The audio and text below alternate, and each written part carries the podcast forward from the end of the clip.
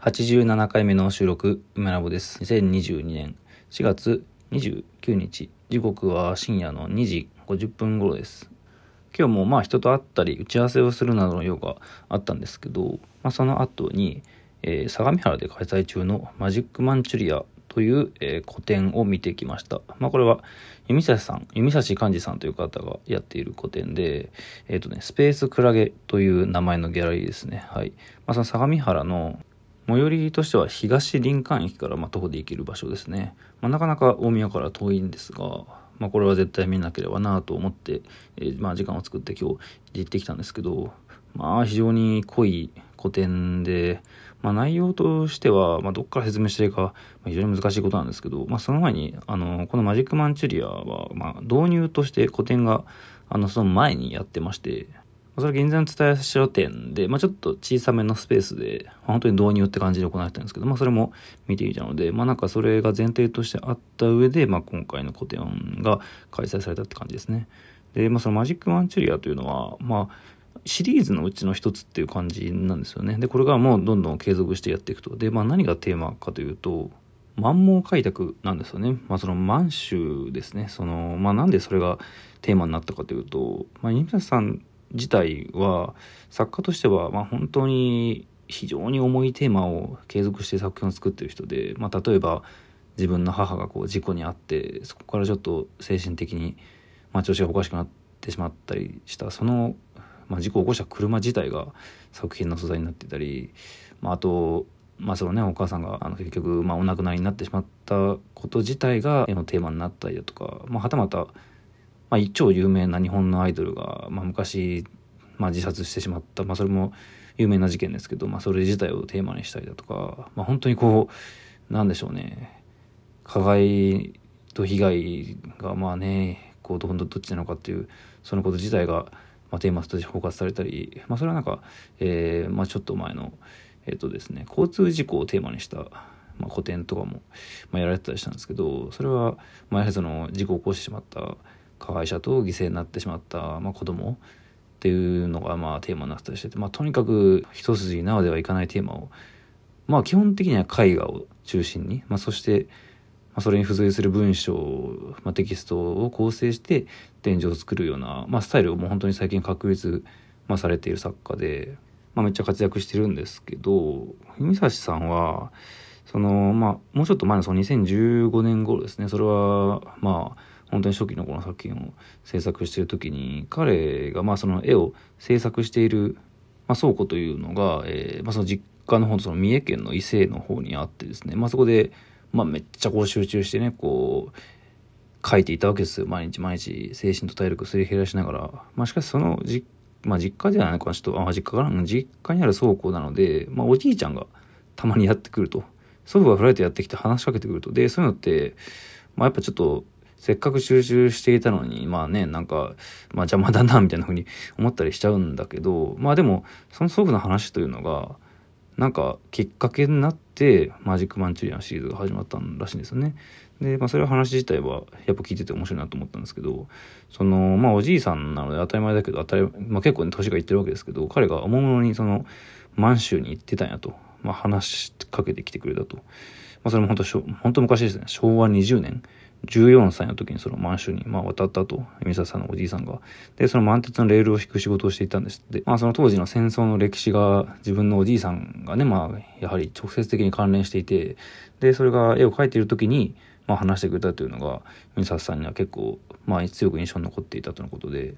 まあそれから始まったのがマジックマンチュリアのシリーズなんですね。そのマンモ開拓がテーマまあ、おじいさんもテーマというか、まあ、印刷さん、弓札さん自身もテーマ。ま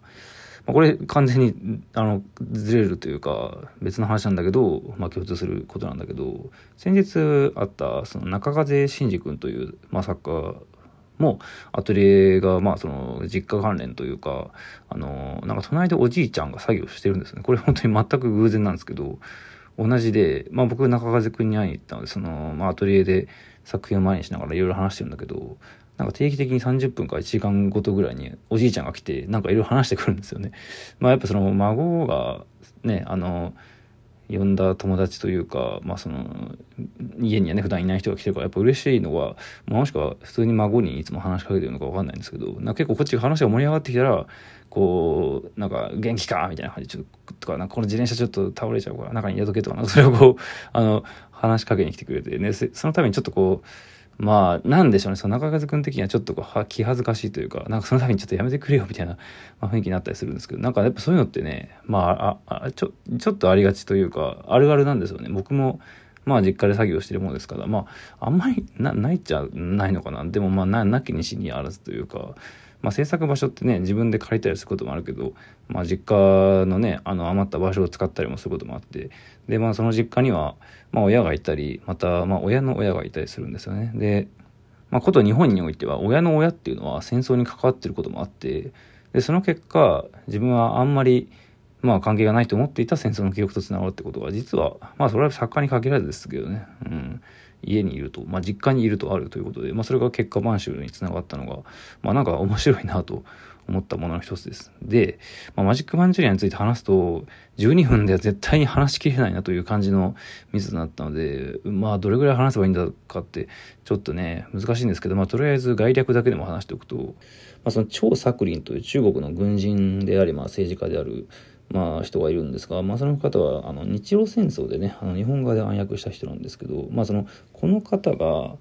まあ、暗殺というか爆殺されたんですよね。爆発で殺された。でこれしかも列車に乗っている時に殺されたんですね意図的に。で、まあ、それを実行した人というのがいて、まあ、それが、えー、東宮金代という人でまあ、この人は日本人なんですけど、その張作霖、殺された張作霖と、えー、まあ、それの暗殺の、まあ、実行犯である、えー、東宮金この二人に主に、まあ、焦点が当てられた、えー、展示になっています。まあ、それとは別に、えー、弓里寛治さんと同じ名前の石原寛治と、加藤寛治という人間がいるんですが、まあ、これ本当偶然寛治という名前がね、一緒なんですよね。あの、作家である美里さんと。まあ、ちょっとこう、それの説明はちょっとさすがに省くんですけど、まあ、とにかく、東宮金夫と、えー、張作霖まあ、この2人というのは一応ねその満州事変とかあとその列車の爆発事件とかで検索すれば、まあ、情報としてはいろいろ出てくるんですけど、まあ、しかし今回の海沢さんの個展ほどめちゃくちゃちゃんとその人の生涯に、まあ、それぞれのね生涯にスポットを当て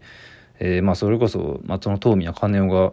10代の時13歳とか14歳ぐらいの時に行った修学旅行における食べたものとか、まあ、その時見た風景体験したこととかを、まあ、その彼の日記というのが、まあ、ありましてですね、まあ、これ今はあの、まあ、古本で結構貴重なものなので買うと4万円だか5万円だか、まあ、するらしいんですけど、まあ、それをまあ参考にしつつ当時の視点を、まあ、現在の視点や風景と、まあ、重ね合わせつつ絵で描いて文章で書いてるんですね。で、まあ、張作霖はさすがに冬眠ほど、まあ、日記とか残ってないものですからその新聞的な記事だったり、まあ、そういう伝聞における情報をもとに、まあ、彼の見ていた風景というか、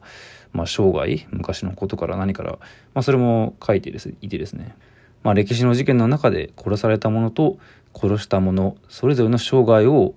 まあ双方こう行き来して疑似体験しながら展示を鑑賞できるというような構成になっていまして、まあ、非常に濃密な内容なんですよね。張作霖に至っては、まあ昔というか小さい時ってのは本当にゴロつきで、まあお父さんもめっちゃギャンブル好きで、そのギャンブルがきっかけで殺されてしまったみたいな経緯があったりしてですね。まあでも張作霖のおじいさんは馬をね、世話できる能力があったから、張作霖自身も馬を世話する能力があって、だから戦争中はその、まあ、こいつは馬の世話ができるらしいぞってことで、その、まあ、獣医として活躍できたみたいな逸話があったりしてですね。まあ、とかく話し出したらキリがないんですが、まあ、僕が感動したのはやはりその絵と文章を使った、まあ、ある種の事件歴史的な事件と、まあ、戦争に関する記憶というのを小説でもなく、まあ、映画でもなくねその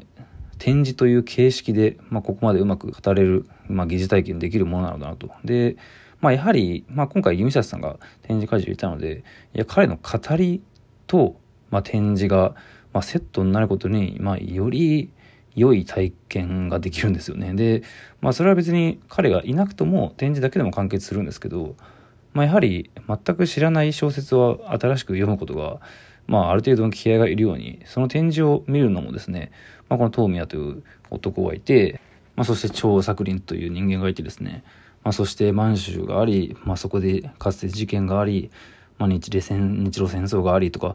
まあ、そのマンションにおいてね犠牲になったたくさんの人々がいてとか、まあ、そういうような情報をまあそちらの専門に勉強してる人だったらまあ、ある程度、まあ、気軽というかスムーズに入っていけると思うんですけど、まあ、あまり馴染みがない人だと、まあ、かなりの気合を要する内容ではあって、まあ、だから僕はやっぱり彼がいて、そして彼の説明を受けながら展示を見るというのが、まあ、ベストな鑑賞法ではあると思いましたね。まあ、でも同時にそれがなくとも、まあ、絵の力と、まあ、そのかなり厳選された文章の、まあ、進み方で展示をこう見られ見ることが、まあ、動線がちゃんと考えられてもいて、まあその巧みさはもちろんですし、まあ何よりその弓里さん自身はね、別に自分は歴史の専門家ではないなどと、まあ一応こう謙遜はしては話してるんですけど、この超作林爆殺事件1928年に起きたことそのまあそれに関わった東宮という男と、まあ、その張作林自身の人生それをこれだけ、スムーズにそして深く、まあ、体験というかそれが語られそしてそれを、絵画的に体感できる展覧会というのは本当にまあてか普通はない。他にはない。そういった展覧会だし、まあ、その構成の巧みさある種の、まあ、たと他に例えてもねちょっと新聞になっちゃうんですけど、まあ、その映画をね見たような小説読んだような漫画読んだようなというね他のジャンルはどうしても語ってしまいがちですけど、まあ、まあでもそれでもやはり語りきれない例えようがないような不思議な体験をしましたねそしてユニサさんの今までの、まあ、展示の中でもよりなんかそれがより洗練性進化した、あ、濃厚な体験でしたね。まあ、やはり12分では語りきれませんでしたが、マジックマンチュリアはね、あの、えー、スペース、クラゲで、えー、確か、まあ、4月30日までの予定が1日延びて、5月1日まで開催されるとのことなので、まあ、お時間ある方はぜひぜひ見に行ってみたら良いのでしょうか。僕はね、すごいね、またいろいろ考えました。見て、とても見てよかった個展でした。